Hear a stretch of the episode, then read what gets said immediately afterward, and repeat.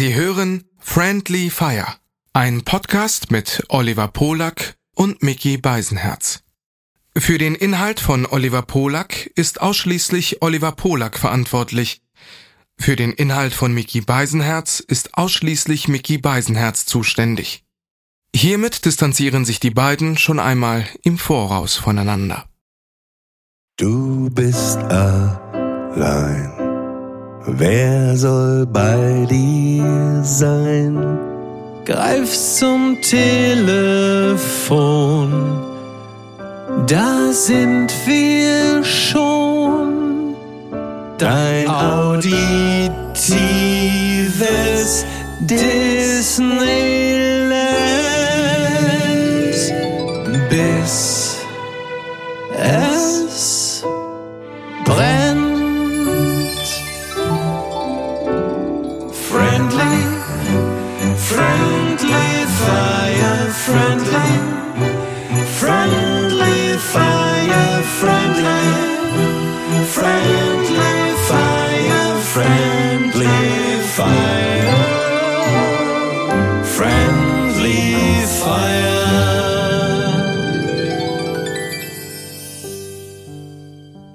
nächsten Zitat werde ich eine,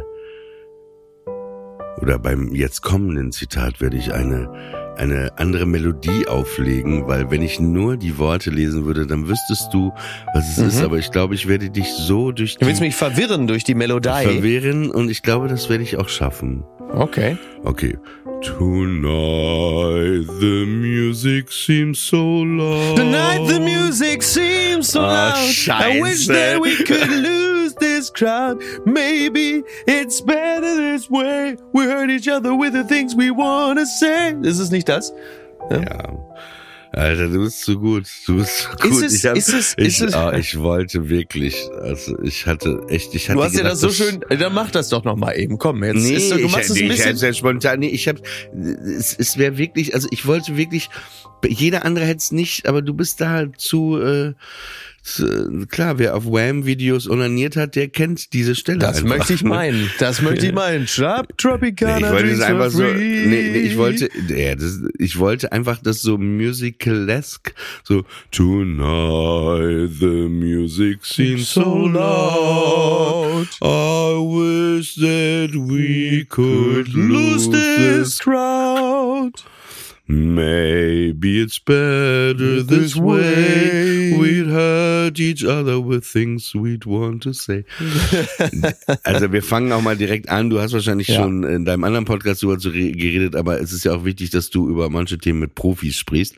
Deswegen Das auch möchte mein, ich meinen. meine Haarfrisur Genau. so diesen. Äh, wir Ey, das wollte ich gerade sagen. Ich ey, bin- ich, ich das bin- Hemd, das ja, T-Shirt, ja. wir beide sind eigentlich Wham. Du mit deinem weißen Muskel-T-Shirt, irgendwas bunten drauf. Ich habe Ja. so, da sind sogar noch so, weil Aviator Nation noch so leichte Regenbogen äh, Genau. Farben. Und ich, ich habe einen Film gedreht äh, die Ja. ganze äh, letzte Woche und dafür haben die mir Strähnchen in die Haare Ich gemacht. wollte und die gerade sagen, und das dann muss noch man hier den- und dann noch hier der der Ach, krass, der, auch noch so ein- so ein Undercut. und hinten Mini Pleat. Mallet. Ich bin, Ey, du sind, siehst aus wie die Kids in. Australien gerade. Du siehst Ja. aus wie die ganzen Kids in Australien, die ich gesehen habe im Januar, die alle diesen diesen Mallet, also Fokuhila äh, tragen, aber den dann auch noch mit anrasierten Schläfen und äh, gehighlightet, also Strähnchen. Das ist also jetzt wirklich irgendwo zwischen äh, äh, dem sehr frühen George Michael und dem sehr späten Frank Schöbel.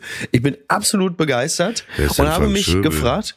Frank Schöbel ist quasi, äh, ich sag mal, der Elvis des Ostens, äh, ein heute noch aktiver Schlagersänger und ähm, das ist schon äh, schon toll. Also, Das stimmt, stimmt, jetzt sehe ich ihn gerade, ja. ne, oder? Bisschen? Wir heute sind wir Wham. Wir sind Wham. Und äh, ich habe gestern Abend, du hast wahrscheinlich die Doku noch nicht, äh, Nein, habe ich noch nicht gesehen, gesagt. aber schon in drei Nein. Podcasts eine Stunde drüber geredet. Ja, so ungefähr. Der, der Klassiker, ne? Der Beisenherz-Klassiker, ne? Ja, wobei ich, wobei ich. Ja, natürlich. Ja, Vorbereitung kenne ich nicht.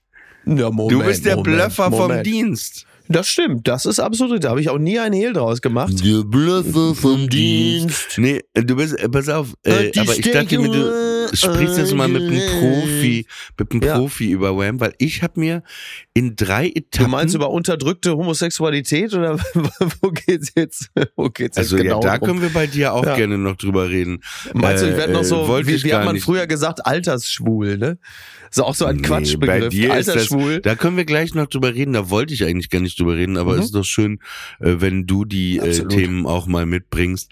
Ja. Nee, äh, ich habe gestern Abend, als ich nach Hause kam, um elf, ja, ja. angefangen, die Doku äh, so 35 Minuten, also es gibt eine neue Doku Genau. auf Netflix. Äh, Wham und Mhm. ähm, sie sie ist zusammengebaut als aus äh, altem äh, Footage-Material aus allem was es so so gab über die Jahre Genau. äh, von über Wham Ja, Ridgely, Andrew Ridgely hat quasi im Grunde genommen sein Archiv geöffnet, ne? Also der Ja, äh, genau, ehemalige aber- Partner von George Michael.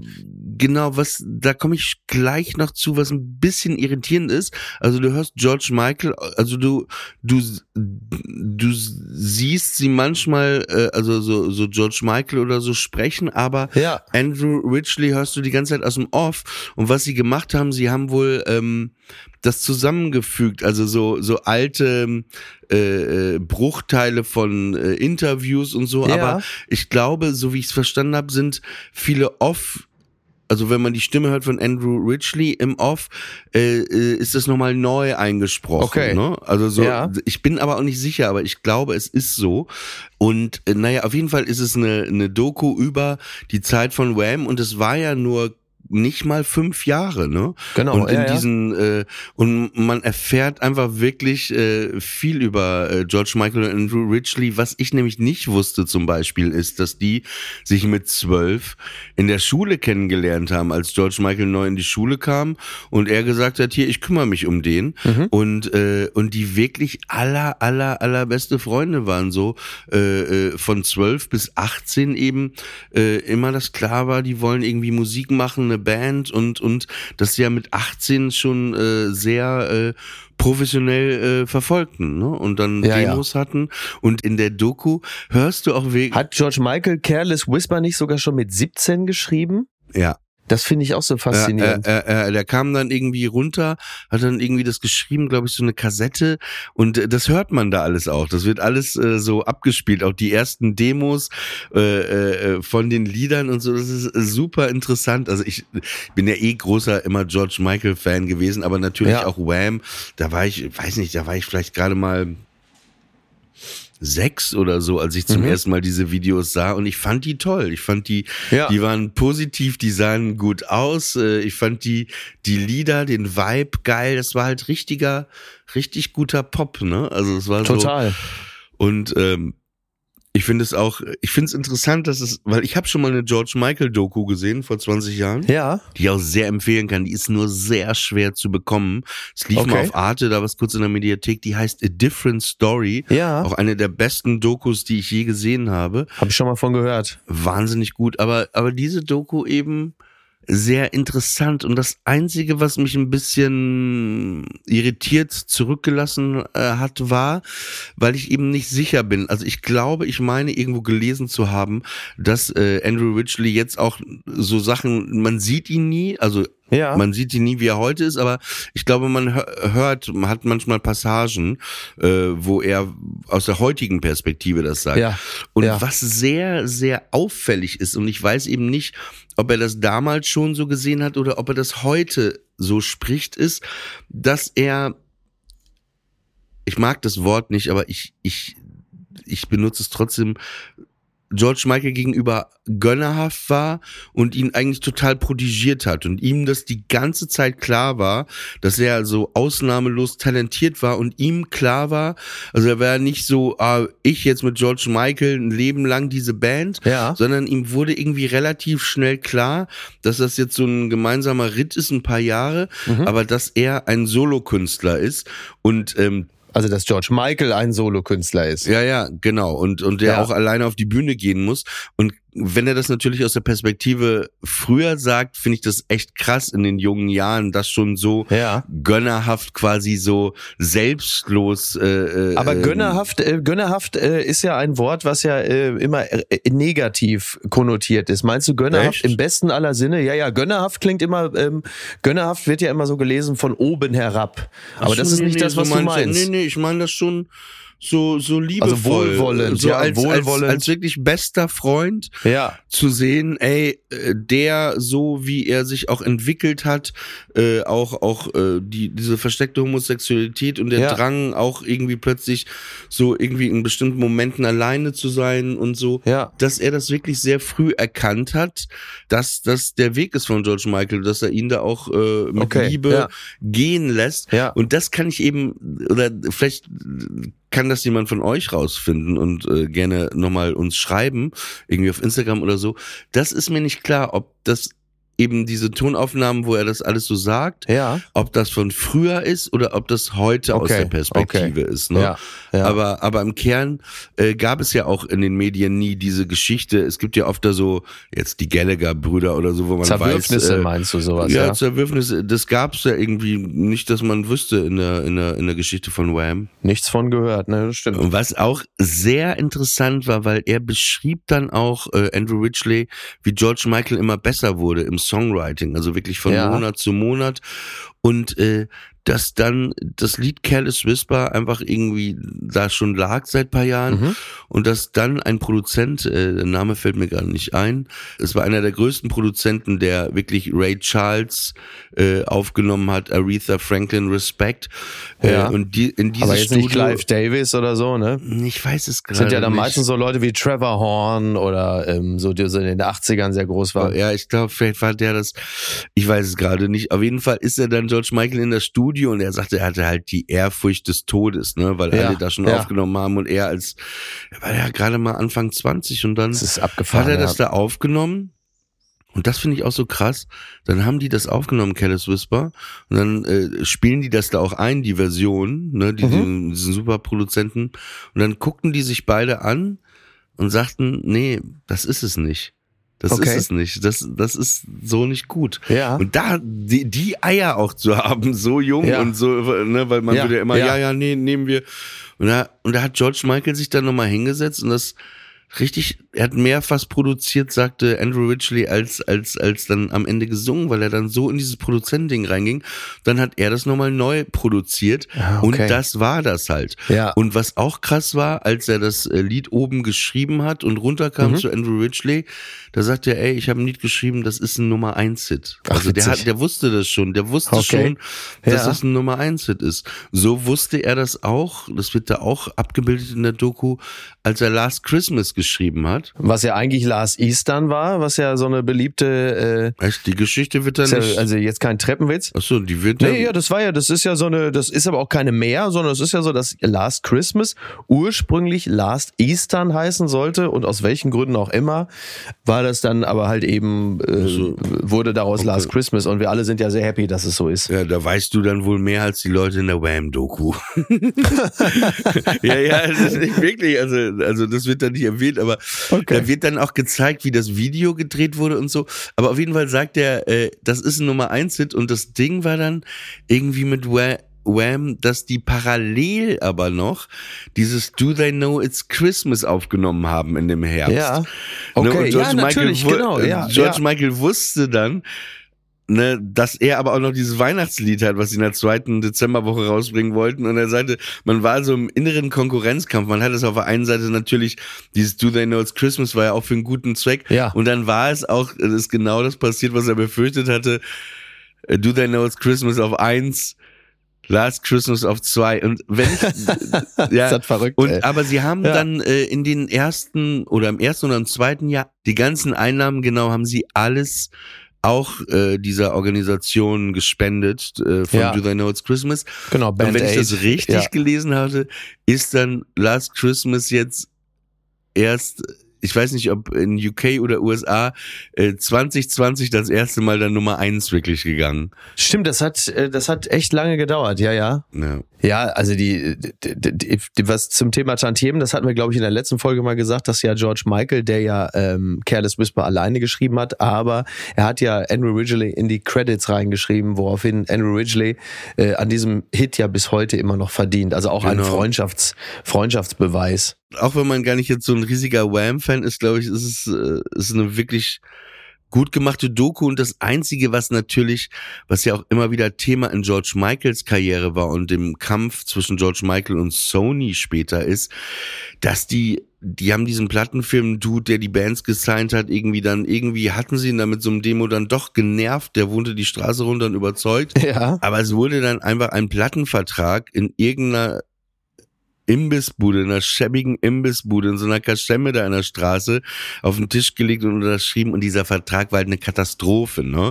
Weil sie ja. haben, also obwohl die ja äh, wirklich so viel verdient haben, dann, also es war auch vielleicht noch eine Sache, es ist gerade so ein bisschen mhm. nerdig, aber was auch interessant ist, sie hatten eine Single rausgebracht und eine zweite und es hieß so Wham, das große neue Ding und es ging alles in die Top 100, aber es hat nie... Das erste war doch der Wham-Rap, ne? Ja, es hat nie die Top 40 geknackt und wie das manchmal so ist, so ein Zufall, äh, dann war es bei Top of the Pops, dass irgendjemand kurzfristig abgesagt hatte, wo es dann hieß ja, ob die nicht auftreten wollen. Ja. Und nach, das war ja damals Top of the Pops in England, ne, das war das ja, Ding. Ja, absolut. Und nach diesem Auftritt ne, der explodierte auch, die, ist. Ja, ja, weil die ja auch so getanzt haben und so. Die haben ja dieses ganze Kindliche, was wir auch damals hatten, ne, wenn man so ja. mit einem Freund irgendwie Videos gedreht hat im Kinderzimmer, so Playback-Videos und rumgetanzt hat.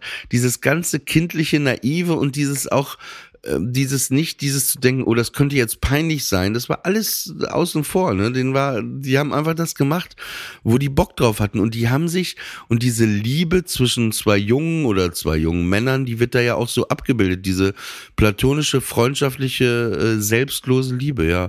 Und natürlich auch ein Thema, ähm, das Outing und dass er sich sehr früh auch äh, Andrew Ridgely anvertraut hat, dass er glaubt, dass er, dass er eben Männer gut findet und dann eben dieser junge Mann, also George Michael, der dann 19, 20 war, dann aber plötzlich ein Sexsymbol für Frauen wurde, ne? Ja, verrückt. Und was ja total, äh, glaube ich, für so ein ganz, ganz kurz nur angemerkt, wir reden ja hier vor allen Dingen auch über die Arbeiterklassen 80er Jahre im Maggie Thatcher England. Ne, das ist ja auch nochmal eine andere Zeit einfach. Äh, mit einem sehr, sehr konservativen, äh, voll- oder halbgriechischen Elternhaus. Ich glaube, beide Eltern Griechen. Nee, äh, ich glaube. Oder nur der Vater? Vater Zypern, einer kam aus Zypern. Okay. Von den Eltern griechisch äh. Der Vater kommt auch ein, zweimal im, in der Doku äh, vor und wie stolz er dann doch war. Und er wollte eigentlich, es wird auch erzählt, dass er so einen vernünftigen Job macht und so. Ja. Aber äh, dann gab es irgendwie diesen Auftritt, ich glaube, das war ähm, der letzte Auftritt von Wham, wo die sich auch verabschiedet haben, dann nach viereinhalb Jahren äh, Wembley Stadium, 25.000 Leute. Und dann sagt der Vater, da, da war ich stolz. Diese Leute, die alle kamen, meinen Jungen zu sehen. Ja. Nee, ähm. Schon toll. Viel zu früh gegangen. Ja, in der Tat. Also wirklich auch einer der, der ganz, ganz Großen, der ja später dann auch noch ähm, als Solokünstler, wie du es ja gerade schon angerissen hast, Karriere gemacht hat. Also ein, ja, absolut. Wirklich ein, ein riesiger Star, ja. Äh, ich würde an dieser Stelle sagen, er hatte auch einfach einen wahnsinnig guten Humor, was nie groß durchkam, aber ja. auch da jetzt so fürs Wochenende, wenn ihr jetzt Zeit habt, einfach mal bei YouTube eingeben, Carpool Karaoke George Michael. Ah, sehr gut. Da war das nämlich, eigentlich ist ja George Michael der Grund mit, warum es Carpool Karaoke gibt, weil es gab irgendwie, diese Sendung gab es gar nicht. Und dann gab es auch irgendwie, sagen, so, so, wann, wann hat das denn so eigentlich Charity, Jamie? Es war so eine, es war so, äh, äh, James Corden, äh, das war so eine, irgendeine Charity-Show in England, weiß ich nicht, gefühlt vor acht ja. Jahren oder so. Weil er ist ja schon 2016 gestorben, das heißt, ähm, Carpool Karaoke muss ja schon. Vor zehn Jahren ungefähr, zwölf ja. Jahren, gab es ähm, irgendeine Charity-Show in England und ähm, wo es dann die Idee gab, so wie so ein Einspieler zu machen, wo James Corden mit dem Star fährt und die so so singen okay. seine Lieder im ja. Auto. Und das wurde dann mit George Michael gemacht. Ah, okay. Und, ist, und er spielt das so lustig, auch so lustlos erst und plötzlich flippt er komplett aus und die singen auch die Wham Songs natürlich. Ja, sehr gut. Und Klar. das ist so das das ist einfach ein Stück Fernsehgeschichte und Musikgeschichte. Dieses James Corden, äh, äh, hast du es mal gesehen? Äh, äh, das mit George Michael habe ich nicht gesehen, nee. Oh, ey, das musst du echt nach dem ja, Das, das Problem ist, ich, ich mag James Corden nicht leiden. Das ist, ist schon egal, mal, aber, ich schwöre dir, ähm, ja. das ist so stark, dass du, und dann, dann wirst du ihn auch lieben, weil er das so geil mit ihm macht. Das ist so, es sind nur zehn Minuten, du musst es dir okay, anschauen. Okay, cool. Ja, äh, ja. Äh, vielleicht kannst du ja den, vielleicht können wir ja den Link äh, in die Show Notes packen, wie man so schön sagt. Ähm, könnte ja, könnte ja in diesem Falle durchaus äh, hilfreich sein. Machen wir. Ähm, was ja immer wieder spannend ist, auch in dem Zusammenhang, ist, in der Rückschau zu sehen, zu was junge Leute schon alles fähig sind. Also äh, George Michael, Wham mit 23 im Grunde genommen schon die Wham-Karriere, also eine erste gut gehende Karriere äh, beenden als Songwriter, als, als, als Bandmitglied und das mit 23. Wenn wir in unser eigenes Leben zurückschauen, dann haben wir immer das Gefühl, dass wir mit 23 gerade eben erst vom Topf runtergekommen sind und dann siehst du plötzlich, wozu manche Leute fähig sind. Also Ne, gibt, gibt, ja in, gibt ja viele Beispiele, genauso wie jetzt zum Beispiel äh, Pink Floyd. Also die haben ihre größten Hits in den 70ern mit 24, 25 geschrieben. Also wozu die, wozu die fähig sind. Und, kleine Sternchen, bevor du weitermachst, im Tennis ja auch. Also McEnroe und Andy Borg, die ganz Großen des Tennis, haben beide ab dem Lebensalter 25 keine Grand Slam Turniere mehr gewonnen. Das ist wirklich irre, was, was für eine Leistungsexplosion bei manchen ist. Nicht bei allen, aber bei manchen ist im Alter bis 25. Also wirklich unglaublich. Und dann sitzen wir hier und äh, wir sind ja jetzt gerade, wie man ja nun wirklich eindeutig merkt, jetzt, wir kriechen ja gerade erst auf den Zenit langsam zu. Also wir sind ja noch, wir haben ja noch eine Perspektive, also wir werden ja pieken mit 70. Ist ja für uns ganz schön. Aber was hast du denn, wo warst du denn, als du 23 warst? wo war ich? Also, naja, das kann man relativ, in meinem Falle relativ genau sagen, weil ich da gerade beim Radio angefangen habe. So, also Studium abgebrochen, Zivildienst beendet und beim Radio angefangen. Aber da würde ich jetzt nicht sagen, aber das aber war da doch für dich wahrscheinlich, für dich doch wahrscheinlich auch den, den Jungen, der da aus dem wirklich aus dem Dorf kam. Und äh, war das doch für dich wahrscheinlich auch groß oder? Beim total beim total das hatte absolut. ja in der Zeit auch noch so eine eine ganz andere Bedeutung, wenn man sowas auch mal gemacht hat und so ne? Ja das war ja doch für dich wahrscheinlich das war dein Careless Whisper Radio NRW das kann man, das kann man in gewisser Hinsicht so sagen. Mit dem kleinen Unterschied, dass äh, ich nur wirklich aber da keine Spuren hinterlassen habe, von dem man sagen könnte, dass ich auch nur annähernd in eine, in, in die, auf Tuchfühlung mit einem Welthit gekommen wäre. Aber für mich war es, äh, war es wirklich sehr, sehr gut. Ja, das stimmt. Du bist dann bei Radio NRW als Redakteur angefangen. Genau, ich habe bei als als freier als freier Unterhaltungsredakteur und habe dann nochmal volontiert. Also ich habe ja, das vergesse ich ja selber manchmal. Ich habe wirklich tatsächlich eine Lehre gemacht. Ich habe etwas, ich habe etwas gelernt und eine Lehre abgeschlossen. Also ich bin gelernter Radioredakteur. Ist das nicht toll? Hat zwar danach auch niemand mehr nachgefragt, aber äh, ich kann zumindest in stillen Stunden mich anschauen und sagen, du hast wirklich eine Lehre abgeschlossen. Du hast Abitur. Ich gehöre zu den Leuten, die ein Abi gemacht haben und dann statt Studium nochmal eine Lehre gemacht haben. So. Was dabei rausgekommen ist, wissen wir ja. Bei mir war das auch schon, also ich war, bis ich 21 war in England, dann ging ich ich war so mit 21, 22, das war für mich halt auch groß. Also ich kam aus Papenburg, habe dann halt da mein Abi in England nachgemacht, hatte ja schon eine Band, mit der es zu der Zeit ganz gut lief, die hieß Sternzeit, ja. wo wir wirklich da schon, als ich 21 war, äh, im Vorprogramm, die damals auch alle gerade bekannt wurden, haben wir von No Twist, Motorcycle und Tokotronik im Vorprogramm gespielt. War schon äh, gut. warum, warum das nichts wurde, kann ich dir auch sagen. Die Band war richtig gut, aber wie das so oft ist, und hier haben wir auch so ein Bandkonstrukt, wo beide halt richtig wollten, so ja. die anderen, die anderen haben halt nicht so richtig mitgezogen. Ich war okay. da, also kann ich auch äh, äh, sagen, ich war da halt der treibende Motor. Ja. Aber ähm, das war irgendwie, ich wollte alles und die anderen, ja, mal gucken und dann wird das ah. halt nichts, ne? Nee, und dann das, hat, und, und dann hab ich ja. Da muss man sich der ganzen Sache natürlich richtig hingehen. Und ich war, als ich 22 war, und 23 war, ja, war ich bei Viva, habe ein Praktikum bei Stefan Raab gemacht in der Redaktion, wurde dann aber nach einem halben Jahr auch schon Jungredakteur, obwohl ich deine Ausbildung da gar nicht hatte, die du da ja. äh, hattest. Und dann habe ich ein halbes Jahr später oder so den Disney Club moderiert. Ja, guck. Das war, als ich 23 war. Wenn man es dann will und wenn man äh, dann auch in irgendeiner Form herausragt und interessant ist, dann äh, kann das natürlich tatsächlich mal passieren, dass du da plötzlich stehst. Ich wusste nie, ich weiß nicht, wie es bei dir war. Ich wusste, als ich in dem Alter war, gar nicht wirklich, was ich wollte. Ich, ich gebe zu, Man ich probiert wollte, halt so rum, ne? Ich kam ja auch wie du vom Land Ja. und da war das natürlich wie der Traum, glaube ich, von jedem Jugendlichen MTV-Moderator. Exakt. Und wenn MTV-Moderator war dann immer ein bisschen ferner weg und dann musste man ja, dachte auch so mega cool sein und dann dachte man ja im Notfall nehme ich auch Viva-Moderator, ne? Ja, so ungefähr, und, äh, ja. Ja, ja, und das war ich ja mit 22, da hatten wir ja so eine, so eine Art schlecht, es war auch nicht das wirklich, was ich wollte, aber ich dachte, komm, ich nehme es jetzt mit, bevor ich gar nichts bekomme. So eine so eine Comedy-Show haben wir bei Viva gemacht, die hieß Viva Family. Das war auch Ja. relativ grauenvoll, muss man einfach an dieser Stelle sagen, wo Nadine Krüger dabei war, Eni von der Maiglöckjes, Frank Lämmermann. Oh mein Gott. Ja, ja. Und äh, Josh Kuhn war auch dabei, natürlich. Natürlich, Josh Cool. Natürlich. Ja, und, äh, und ähm, ja, das war irgendwie alles nicht so, wie ich mir das äh, erträumt hatte. Ich wusste aber, ich weiß nicht, wie es dir ging mit 23. Ich wusste nicht, was ich wirklich wollte. Ich fand das Nein. toll, wie du wahrscheinlich in dieser Redaktion da bei Viva rumzusitzen, coole Leute, die da reinkamen. Auch weißt du, wer da immer reinkam, das kann man an dieser Stelle mal erzählen.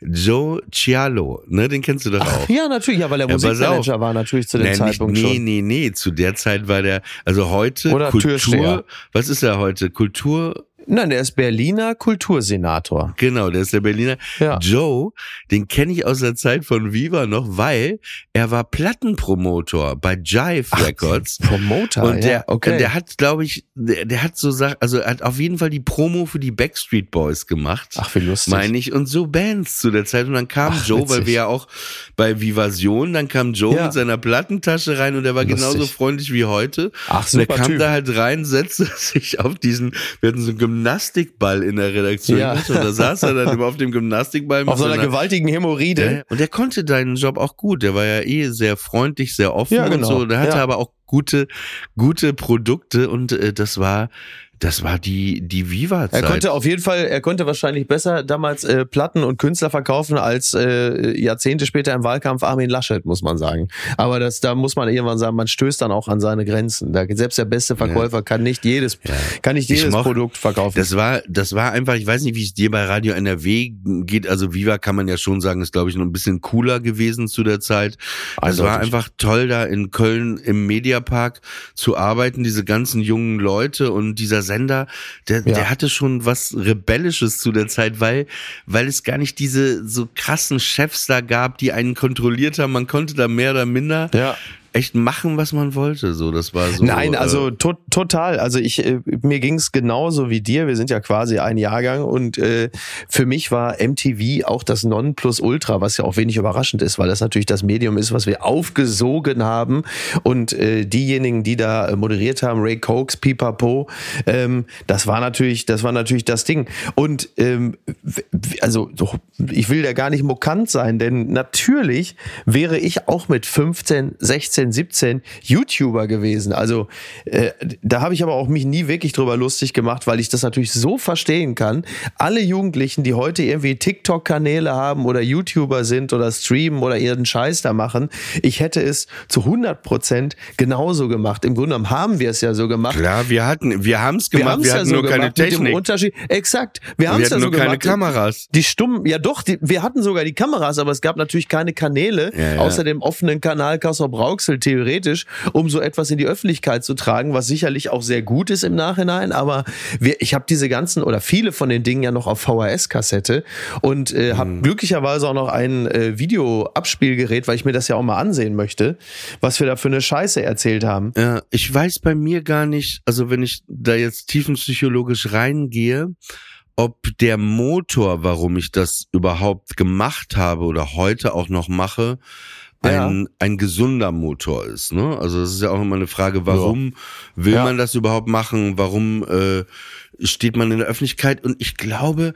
dass meine Eltern irgendwie im Unterbewusstsein mir dieses Bild vermittelt haben, ey, wenn du wenn du im Fernsehen bist oder wenn du berühmt mhm. bist, irgendwie so, die haben das nie so ausgesprochen, aber mhm. es war irgendwie ja. so, das, was irgendwie die, die, die Message, die transportiert wurde, wenn, wenn du das bist, dann bist du gut, ne, so. Mhm. Und, oder wenn du auftrittst oder so und, ähm, ja, und, naja, das, und das haben wir ja auch alle ist einmal das, und das ist ja eigentlich, ja, aber das ist ja eigentlich total falsch, ne? Und das merke ich heute auch, ne? Also so wenn ja, man grundsätzlich Sachen naja, aufarbeitet, ja. total falsch, ne? Und die Frage ist dann eben auch, ähm, warum macht man das wirklich, was man macht? Und, und natürlich, äh, dann kommt ja auch dieses, noch diese andere, also klar, den Eltern gefallen, ne, mhm. aber überhaupt Menschen gefallen, ne, und Unsicherheit. Unsicherheit war auch ein großes Thema von George Michael in dieser, in dieser Doku und sich dann vielleicht das machen, damit man von außen Bestätigung bekommt, um sich vielleicht gut zu fühlen, aber ja. was ja natürlich der komplett falsche Weg ist, weil du ja nur im Außen bist und genau. äh, die Frage ist, wie ist deine Wurzel äh, eigentlich gefestigt und was ist überhaupt deine Wurzel und wer mhm. wer bist du wirklich, ne? Also genau, also zunächst einmal muss man ja sagen, wir kommen ja aus einer, wir kommen ja aus einer einer Zeit einer Sozialisation, in der zumeist die gesamte Familie um den Altar äh, sprich Fernseher versammelt war und da dann den jeweiligen äh, Heiligen angebetet hat, der da lief. Also es war ja, du, du musstest als Kind ja automatisch zu der äh, Überzeugung gelangen, dass die Person, die da in diesem Kasten irgendwas erzählt, sozial höher gestellt ist als die anderen, die sich um diesen Kasten versammeln und den da sich anschauen. Weil sonst würde man sich ja äh, gelangweilt abwenden und sagen, ja, so toll ist es auch nicht. Ist ja nicht so, sondern man hat natürlich geguckt, geguckt und hat schon als Kind früh die Botschaft mitbekommen, das ist etwas ganz Besonderes, was sie machen. So, jetzt hat man, und jetzt kommt natürlich aber auch noch dazu, dass man vielleicht selber eine besondere Form der Fantasie hat, der, äh, der Ausdrucksstärke. Das gilt ja dann auch nicht für alle, sondern es ist ja dann auch in einem. Also irgendwie die Zeigefreudigkeit, der Geltungsdrang, aber auch wirklich die Fantasie, die, die, die, sag mal, die Expressions- Neigung und Kunst. Und das trifft dann in irgendeiner Form zusammen. So wie andere halt besonders gute Handwerker sind oder besonders gute Zeichner oder äh, irgendetwas gut können und das Glück haben, diese Begabung ausleben zu können, war das bei uns ja dann auch so, dass wir dann für diese Sache glücklicherweise einen Kanal gefunden haben, um das Ganze dann irgendwie auch rauszulassen. Und die Frage ist ja immer nur, wie geht man dann später damit um? Also mit der Rückkopplung äh, von außen. Also hat man ein gesundes Verhältnis zur Öffentlichkeit. Und das ist bei manchen überhaupt nicht der Fall, weil sie immer die, Rück, die Rückkopplung mit außen brauchen. Und bei manchen geht es besser, die wissen, was sie da tun, im Zusammenhang mit dem Publikum, die auch Spaß daran haben, aber dann halt eben kein Problem damit haben, nach Hause zu gehen und für sich zu sein. Darum geht's ja in erster Linie. Also dieses, diese Öffentlichkeitsarbeit ähm, so abzukoppeln von dem Selbstwert. Total. Und ich, ich, ich weiß auch, dass ich, ich war da gar nicht so richtig glücklich, als ich 23 war, weil ich irgendwie dann habe ich den Disney Club moderiert, dann habe ich ja so eine Hauptrolle bekommen, so eine RTL Sitcom Bernds Hexe. Ja. Das war okay, das damals zu machen, aber ich, ich war wie auf so einem Floß ohne, ich bin da einfach nur rumgetrieben und irgendwie war ich dann im Fernsehen und so, aber es war nicht wirklich das, was ich wirklich machen wollte, muss ich auch ja. sagen. Ich habe dann, dann, dann lief es auch mal finanziell überhaupt nicht gut. Da war ich so 26, 27. Da habe ich äh, in einer Sat 1 Serie zwei Staffeln mitgespielt. Die hieß Zack. Comedy nach Maß, ne? Witzig. Und das ja. war ne, wirklich, es wurde auch nicht gut gezahlt und das war wirklich also also war diese Sketche, das war wirklich ja. die, so also wirklich ich weiß nicht, ob du das noch kennst. Ich kenne das noch. Ja, ja, ja. Und das war wirklich ich ich war da depressiv. Ich bin da zwar hingegangen. Sat 1 ich macht bin, sowas heute natürlich auch noch, ne? Ist also naja, ich bin da hingegangen ja. und auch diese, dieser, diese Darsteller da und alles, das war, ich habe mich selten so unwohl gefühlt irgendwo. Ja. Und ich habe das aber gemeint, ich brauchte auch das Geld, also gebe ich zu, ich ja. brauchte das Geld einfach. Das geht vielen so. Ja, ja, und, und dann habe ich es gemacht, aber dann war bei mir irgendwann auch der Cut dann wurde ich ja eh krank, dann hatte ich das erste Mal mhm. äh, Hodenkrebs, aber es kam irgendwie ganz äh, passend, sage ich mal so, weil weil ich dann auch merkte, ey, nee, das das das Ja. ist alles nicht das, was ich machen will oder was mich irgendwie glücklich macht, so. Und dann habe ich fast ein Jahr nichts gemacht, ne, weil ich ja auch krank war und Ja. irgendwie äh, hatte auch äh, private. Äh, Ist in dem Falle nicht Saved by the Bell, sondern Saved by the Cell, würde man sagen, ne? Toll. Ja. wie, Aber das den verstehe ich nicht. Den Na, die. Krebszelle quasi, ne? So, die kommt dann okay, ne? sorry, sorry, da musstest du mir. Es ist bin- noch früh. Es ist zu früh, es ist zu früh. Aber dann war es so, dass irgendein Manager mal zu mir sagte, ey, ähm, weißt du was, äh, dieses ganze Fernsehding, das kann mal ein paar Jahre sein, aber dann ist auch wieder nicht. Was wichtig ist, ist, Ja. dass du so eine eigene Live-Show machst, ne? Weil dann kannst Mhm. du dich unabhängig machen. Ja. Und dann, und ich habe bis dahin, glaube ich, nicht einmal, da war ich irgendwie 27, den Quatsch Comedy Club oder sowas in Deutschland geguckt, Ja. weil ich das alles auch wirklich grauenvoll fand. Also ich habe sowas immer auch, wie jetzt zack, im Vorbeiseppen irgendwie eine Minute irgendwie dann irgendjemand wie Rüdiger Hoffmann oder so gesehen und, Ja. und ich habe das auch überhaupt nicht verstanden, was das ist und das war auch eine, eine Welt, also ich war eben, wie du eben, wir haben gerade über Wham gesprochen, ne, mehr Ja. so dieser Popwelt fühlte ich mich so hingezogen oder auch dem amerikanischen oder England. Und das war alles, das war so für mich, das war eigentlich wie Kabarett nur irgendwie in bunt und auch sehr Mhm. statisch, deutsch, irgendwie alles so durch, ne, als ob da irgendwie ein Beamter sich das ausgedacht hätte, dieses ganze Comedy-Konzept. Deswegen war das mir so fremd, aber dann dann sagte irgendjemand, mach doch Comedy und und es war immer so, dass es war natürlich nicht äh, Deutsche, es waren immer wieder so, ob das amerikanische Freunde waren, Shannon damals oder Ja. Tim Williams, immer wenn die mich so gesehen haben, sagen, you're a funny guy, you're funny, you're funny, you're the only German we know is funny. Aber ich hatte ja so, war sehr unsicher auch, ne, geprägt aus meiner Kindheit und so und ich dachte nie, hey, ich bin lustig, weil oft war es ja so, du kennst das vielleicht auch noch aus der Schule, wenn man manchmal vorlaut war Ja. und, äh, und man war vielleicht lustig, aber die Leute mochten das manchmal auch gar nicht. Ne? Ja. Manchmal Ja. mochten sie es, aber manchmal auch nicht, haben die dann so ein, äh, komm halt die Fresse so, ne, äh, was Ja. willst du jetzt hier und so ein, äh, und dann, äh, und dann dachte ich ja Stand-up-Comedy, aber was ist Stand-up-Comedy? Und dann habe ich durch einen Zufall Sarah Silverman oder so mal was im Internet äh, auf YouTube gesehen. Ja. Und dann habe ich irgendwie dadurch so ein Bewusstsein, so, ah, so kann Comedy auch sein. Ne? Mhm. Und, und bei ihr war es natürlich sehr nah auch an dem, was ich irgendwie mache. Weil ich glaube, ich habe hab sie erst später, als ich schon anfing. Naja, und dann war es aber auch so, dass ich dachte, ey, ich will Stand-up-Comedy machen, aber wie macht man das denn überhaupt? Ne? Und ich, ich hatte vorher nie geschrieben oder so. Und ich wusste gar nicht, wie das geht. Und dann erinnerte ich mich dran, dass ich einen Typen kenne, äh, der Autor ist, den ich irgendwie über ein, Ja. zwei andere Leute kennengelernt hatte. Das war Jens Oliver Haas, dein, dein äh, seit 20 Jahren fast dein Arbeitskollege, genau. Und dann, dann rief ich den einfach an. Ich weiß genau, wo ich stand. Ich stand am Hackischen Markt in Berlin Mitte vom Ja. Café Karas. War auch so ein Frühlingstag. Ach, da rufe ich den an. Das war noch Zeit. Da ist heute Tiger of Sweden drin. Ja, das war wirklich ein, leider ein gutes Café, auch immer Sehr schöne gut. Sonne, konnte man Um sitzen. Leute zu gucken. Ja. Und dann rief ich den an und sagte, äh, du Oliver, ich will Stand-up-Comedy machen, aber ich kenne niemanden und so und äh, nee, da stand ich übrigens nicht vom Karas, das war irgendwie woanders. Pass auf, da habe ich ihn angerufen und dann sagte er, ja, können wir machen. Wollen uns mal treffen, schreiben wir ein Set für dich. Ich so, cool. Aber er sagte, da musst du aber äh, überlegen, bis dahin, worüber du reden willst, ne? Ja. So, dann habe ja. ich aufgelegt, da habe ich zwei, drei Monate saß ich hier in meiner Wohnung. Ja, worüber will ich denn reden? Keine Ahnung, keine Ahnung, keine Ahnung, keine Ahnung. So. Und dann stand ich nämlich vorm Karas und dann habe ich ihn angerufen und sagte, ja, Okay. ich würde es gern machen, aber ich bin da noch nicht weiter. Und dann, ich schwör dir, ich stehe am Magischen Markt und dann sagt er, der sagt dann quasi meine ersten Sätze von meinem Set. Der sagt, ist doch klar, worüber du redest. Du sagst, hallo, mein Name ist Oliver Polak, ich bin 30 Jahre alt, ich komme aus Papenburg im Emsland äh, und ich bin Jude. Sie müssen trotzdem nur lachen, wenn es Ihnen gefällt.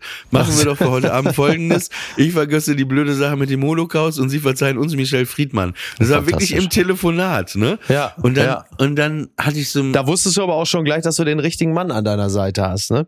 Ja, nee, weil dieses Jüdische, weil ich ja auch, das ist, das führt jetzt zu weit, das nochmal in diesem Podcast heute zu besprechen, aber Ja. das war ja nicht etwas, was ich immer versteckt hatte, aber was man auch immer so, so eher nicht, Mhm. Nicht ausgestellt. nicht, Ja. ja. ja, nicht mal ausgestellt, nicht so irgendwie, weil man auch nicht so gute Erfahrungen damit gemacht hatte, nichts irgendwie. Warum nur? Und deswegen, Ja.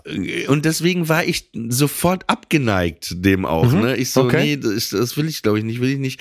Aber dann habe ich eben so, so amerikanische Comedians gesehen, ne? Und die waren halt alle jüdisch, ne? Also von Jerry Ja. Seinfeld über Sarah Silverman und wie sie alle heißen, das sind ja alle.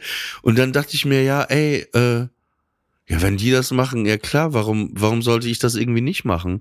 Ja. Und, und weil so ja auch Comedy funktioniert, auch, äh, dass man seine Identität, also in Amerika, ne, als Basis für seine Comedy-Shows nimmt. Ja, und dass man halt bei Ja. sich selbst, dass man vor allen Dingen sehr bei sich selbst bleibt, ne? Also das ist es ja. ja, es war dann so eine, so eine halbgare Entscheidung, aber genau.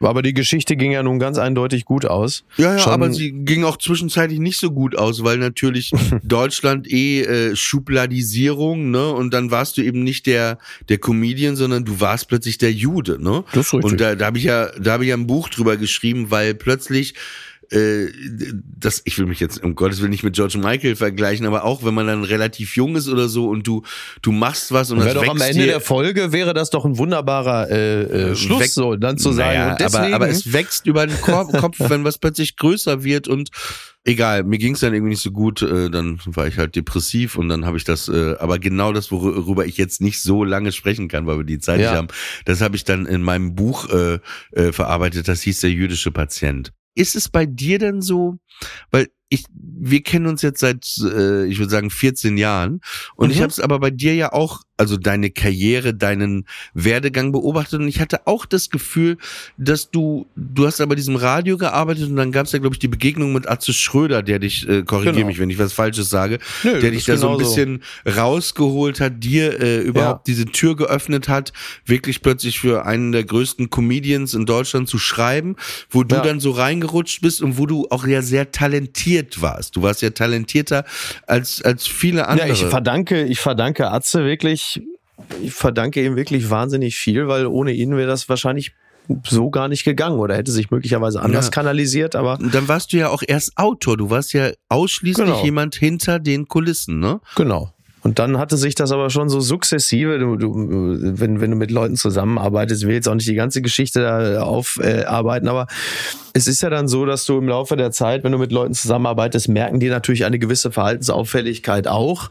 Und äh, auch damals, so 2008 oder so, ging das ja parallel ja schon los mit vor der Kamera rumhampeln, stellen die natürlich fest, für den und den Job können wir noch jemanden gebrauchen, der unterhaltsam dies und das vor der Kamera erzählt. Und dann ergab sich das irgendwann sukzessive so. Aber das, das Entscheidende ist ja, und, und darum geht es ja, weil du es ja gerade auch beschrieben hattest, du warst am Rande dieser Sitcom und fühltest dich da fehl am Platz. Im Kern geht es ja immer darum, das größte Glück vor allen Dingen, also nicht nur im Künstlerischen, aber auch da ist, dass du etwas machst und dass du mit etwas erfolgreich bist oder deinen Lebensunterhalt bestreiten kannst, was nah bei dir selbst ist. Also, dass du nicht in, ich meine, wir kennen ja auch Komiker oder Künstler oder Sänger oder was weiß ich, die auf der Bühne stehen und die Millionen verdienen und gefeiert werden, die das aber hassen, was sie machen. Und wenn du etwas hast, also wenn es eine, eine möglichst hohe Deckungsgleichheit gibt zwischen dem, was du darstellst und dem, was du bist. Da, da in diesem Bereich liegt eigentlich das größte Glück im, im Künstlerischen. Und dass, dass das zugelassen wird, dass man ähm, ein Publikum hat, dass das zulässt oder sogar, dass du einen Weg beschreiten kannst, weil manche Menschen verändern sich ja auch. Also meine Interessen haben sich ja auch verlagert, auch die Interessen dessen, was ich in der Öffentlichkeit mache. Und wenn du dann das große Glück hast, dass du Menschen hast, die diesen Weg mitgehen und sagen, wir gucken uns das an, wir interessieren uns dafür und bleiben als Publikum ausreichend erhalten, das ist doch eigentlich, das ist doch das Schönste, was es gibt, dass du halt eben nicht etwas auf. machst. Ja. Aber ist es nicht so, zwei Sachen, ist es nicht so, dass mein Zack und mein Bernds Hexe Ja. letztendlich auch dein Stadtland Fluss bei RTL 2 und dein Nacktreiten auf dem Pferd war? Na, das, also da muss man, also ich, ich weiß, worauf du hinaus willst. Ja, ja klar, ist eine Frage. Nein, es Ja, ist wirklich ja. eine Frage. Warum Also- hast du das gemacht? Also so. Also Stadtland, Stadtland Pum Pum Punkt hat mir unglaublich viel Spaß gemacht und äh, unter gewissen Voraussetzungen hätte ich die Sendung sogar heute noch gemacht mit einem, vielleicht nicht bei RTL 2.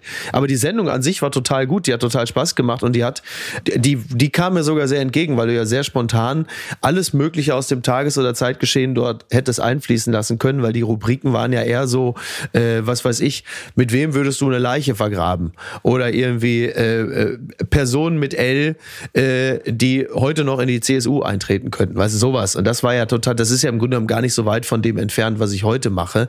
Das, das Problem ist eher der Sender. Ich glaube, ähm, was ein großes Glück für mich gewesen ist, das waren dann tatsächlich eher Türen, die schnell wieder zugingen. Also sowas wie zum Beispiel die Pyramide im ZDF.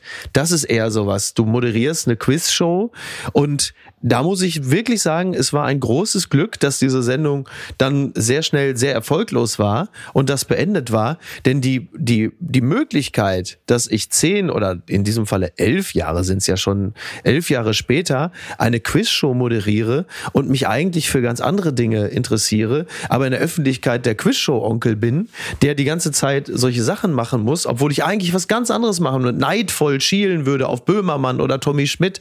Ähm, da, da, da muss ich sagen, da gibt's dann, das ist dann manchmal auch einfach die Gnade des frühen Scheiterns. Das gehört auch dazu. Aber wo du das gerade sagtest, schielen auf Tommy Schmidt, schielen auf Böhmermann. Hast du das? Also in einer fikt, in einer fiktiven Welt jetzt, ne? Also ja, wäre ich aber jetzt hast du das, das, hast, aber hast du das heute auch, dass du denken würdest, ich hätte gerne auch so eine Show wie Böhmermann oder ich hätte gerne auch so eine Show wie Tommy Schmidt, weil du hast es ja in, ich glaube, ich würde sagen, das Apokalypse. Ja, also ja, dein, ich sage ja, ich, ich mache ja ein, ein fiktives Bild auf. Ich bin ja jetzt, ich bin ja dankenswerterweise in, in einem befinde mich ja in einer anderen Welt als die, die ich gerade aufgezeichnet habe, die insofern ähm, ein, ein, ein, ein Neidgefühl nicht aufkommen lässt, weil ich ja mit dem, was ich mache, ja all das mache, was mich interessiert und mir Freude macht.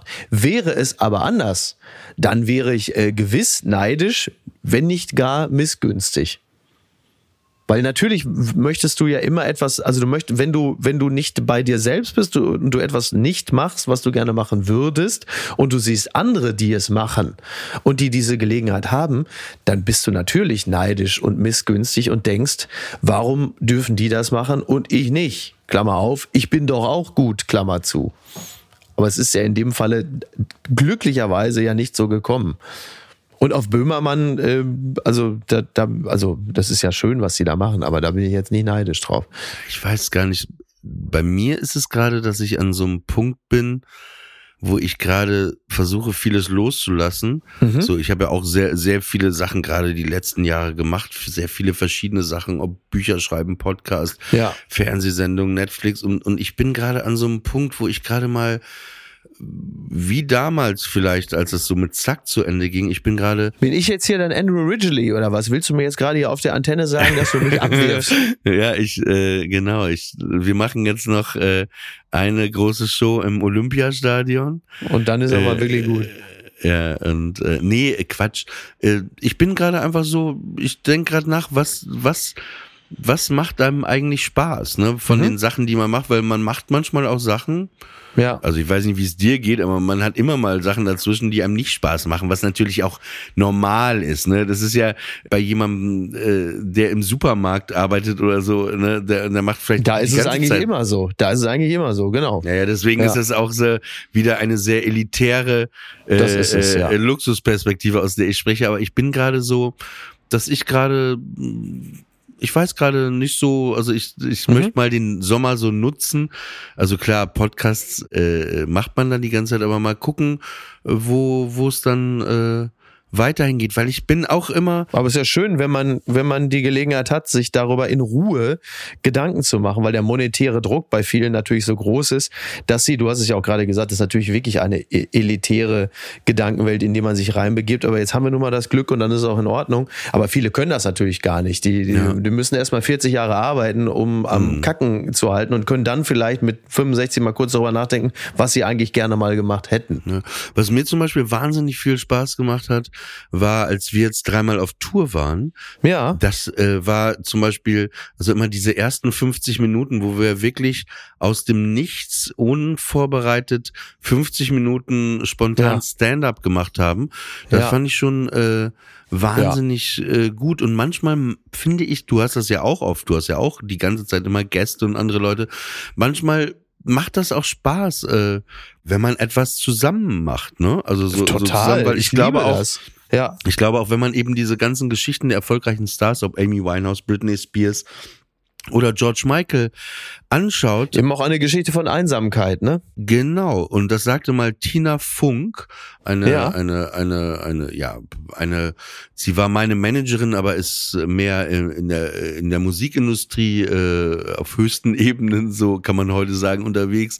Äh, sie sagte mal zu mir, als sie mich gemanagt hat, und das habe ich aber auch wahrgenommen als so ein, nicht Warnsignal, aber sie sagte, Oliver, du musst dir darüber bewusst sein, wenn du diesen Weg als Künstler gehst, ne, und äh, äh, dass das auch ein sehr einsamer Weg ist einfach. Ja, Und- interessant. Und, und, und ich, ähm, hast du das manchmal, weil du bist, du hast zwar so Teams um dich rum und Gäste Ja. und so, aber hast du manchmal trotzdem dieses Gefühl auch, dass du da irgendwie manchmal auch in, in diesem ganzen Wirrwarr so eine Einsamkeit empfindest oder lässt du das gar nicht zu, weil, weil du bist ja auch gut, sage ich jetzt mal, äh, wie ich auch, äh, im Ablenken. Hm. Ich habe mich wirklich schon sehr, sehr lange nicht mehr einsam gefühlt. Wirklich. Und ich bin da sehr dankbar für, weil ich kenne das Gefühl auch, aber es ist wirklich schon sehr lange her. Und ähm, im Rahmen dieser, äh, dieser Tourtermine oder der Live-Auftritte oder so, da ist es ja, da ist es ja so, da bin ich ja auch nie alleine, aber auch nie einsam und finde es auch schön. Also es ist genau das, was du sagst. Wenn ich da jetzt, ähm, also ich genieße das sehr, wenn du und ich zusammen auf der Bühne sind und auch abseits der Bühne, dann wenn wir da noch ein bisschen Zeit miteinander verbringen, das ist echt schön. Und das ist ja auch der Grund, warum man es macht. Man macht es ja nicht des Geldes wegen. Ist ja jetzt nicht so einträglich, dass man sagt, ich muss unbedingt jetzt Live-Termine spielen. Und wenn ich äh, mit Apokalypse äh, auf Tour bin, dann ist ja immer Loffi dabei. Und das ist natürlich einfach total schön, wenn du jemanden auf der Bühne hast und den du einfach da schon anblickst und man guckt sich an und denkt, was ist das hier eigentlich für eine bekloppte Nummer? Und das ist doch total schön, wenn man dieses Gefühl teilen kann. Deswegen würde ich mich immer dafür aussprechen, etwas zu zweit zu machen. Das ist nämlich das Krasse als Stand-up-Comedian, wenn du dann eben auf so einer Tour bist. Du, ich habe dann zwar auch äh, immer wieder meinen guten Freund Dimitri, den meinen Tourbegleiter dabei. Ja. Und aber trotzdem stehst du da irgendwie alleine auf der Bühne. Ne? Also Mhm. du bist da so alleine, du kannst eben niemanden, was du gerade meinst, mit Loffi angucken, du erlebst das alleine, dann war das geil, aber irgendwann gehst du dann auch aus so einer Halle raus und Genau. da, also bei mir ist es immer so, dass ich da mit Dimitri, das ist unser so quasi Ritual, dass wir dann Ja. was essen gehen danach. Das ist irgendwie gut, aber trotzdem äh, ist es manchmal so, dass man dann irgendwie doch alleine im Hotelzimmer sitzt. Also in den Phasen, wo man jetzt vielleicht keine Freundin hatte oder so, Mhm. Ja. ne? weißt du, und du kannst ja, Ja. eben dann niemanden einfach mehr um 12 Uhr irgendwie anbimmeln, obwohl du eigentlich, Ja. also äh, es gibt natürlich auch, ich habe eine Freundin, Christiane, mit der kann man immer gut auch spät nachts noch telefonieren, aber du weißt, was ich meine, es gibt immer absolut. Momente oder Phasen im Leben, da sitzt du da alleine in diesem Hotelzimmer und denkst dir einmal, ja, ja, was machst du hier eigentlich? Ich erinnere Mhm. mich an eine Situation auch, da habe ich Udo Jürgens äh, äh, live angeschaut auf seiner vorletzten Tournee. Und äh, genau, weil Dimitri war ja auch sein Tourassistent und dann war ich mit äh, Samira waren wir, glaube ich, in, in Nürnberg und wir haben uns die Show angeschaut, wollten aber abends noch anderthalb Stunden weiter dann nach München oder mussten dann weiter, ne? Und die Show war um halb elf zu Ende und dann standen wir da irgendwie in den Katakomben. Udo Jürgens hatte gerade geduscht und äh, war so elf und äh, war total nett und dann sagte er, ja, wollen wir nicht noch was essen gehen? Und ich hatte natürlich total Lust, mit ihm was essen zu gehen, aber gleichzeitig wusste ich auch, ey, äh, wenn wir jetzt noch was essen gehen, dann sind wir nicht vor drei Uhr nachts in München. Und dann habe ich irgendwie gesagt, ey, gerne beim nächsten Mal. Ne? Und dann sind Samira und ich gefahren. Und dann habe ich, also man steigert sich ja manchmal auch in Sachen von anderen rein oder für, findet sich da wieder gespiegelt. Und ich dachte mir auch, und ich habe mich dann gefragt, da war er so 77 oder so. Mhm. Und da habe ich gefragt, ey, das ist doch auch weird. Der hat hier gerade vor 10.000 Leuten Ja. irgendwie gespielt und irgendwie wirkt er dann auch total leer und diese macht das glücklich die Frage und Mhm. allein dieses Gefühl, was Robbie Williams auch mal beschrieben hatte, du spielst vor 100.000 Leuten und danach sitzt du allein in deinem Hotelzimmer, ne? Ja. Und diese, diese, diese, wie, Mhm. wie will man das, das ist so krass, ne? wie, wie willst du das verarbeiten, ne? Also wie, wie, ja, das, das ist, äh, das ist die Frage, aber vielleicht äh, sprechen wir da beim nächsten Mal auch noch einfach weiter drüber, weil, ähm, wir waren ja noch nicht am Ende und wir gucken mal ins Heute, ins Hier, ins Jetzt. Ich wollte auch noch, ich wollte auch noch drei, vier Sachen erzählen, da sind wir heute gar nicht zugekommen, aber das ist nicht unbedingt ein schlechtes Zeichen. Aber hast du dir die aufgeschrieben? Natürlich nicht, aber ich erinnere mich daran. Ja, ja. Da, da bin ich mal wirklich gespannt. Das war eine weitere Ausgabe von Friendly Fire. Mickey Beiseness, Oliver Polak, unsere Namen. Ein gutes Restwochenende und äh, äh, wir packen mal in die Sh Show Notes äh, James Corden äh, und äh, George Michael und schaut euch auf jeden Fall die äh, Wham Doku an.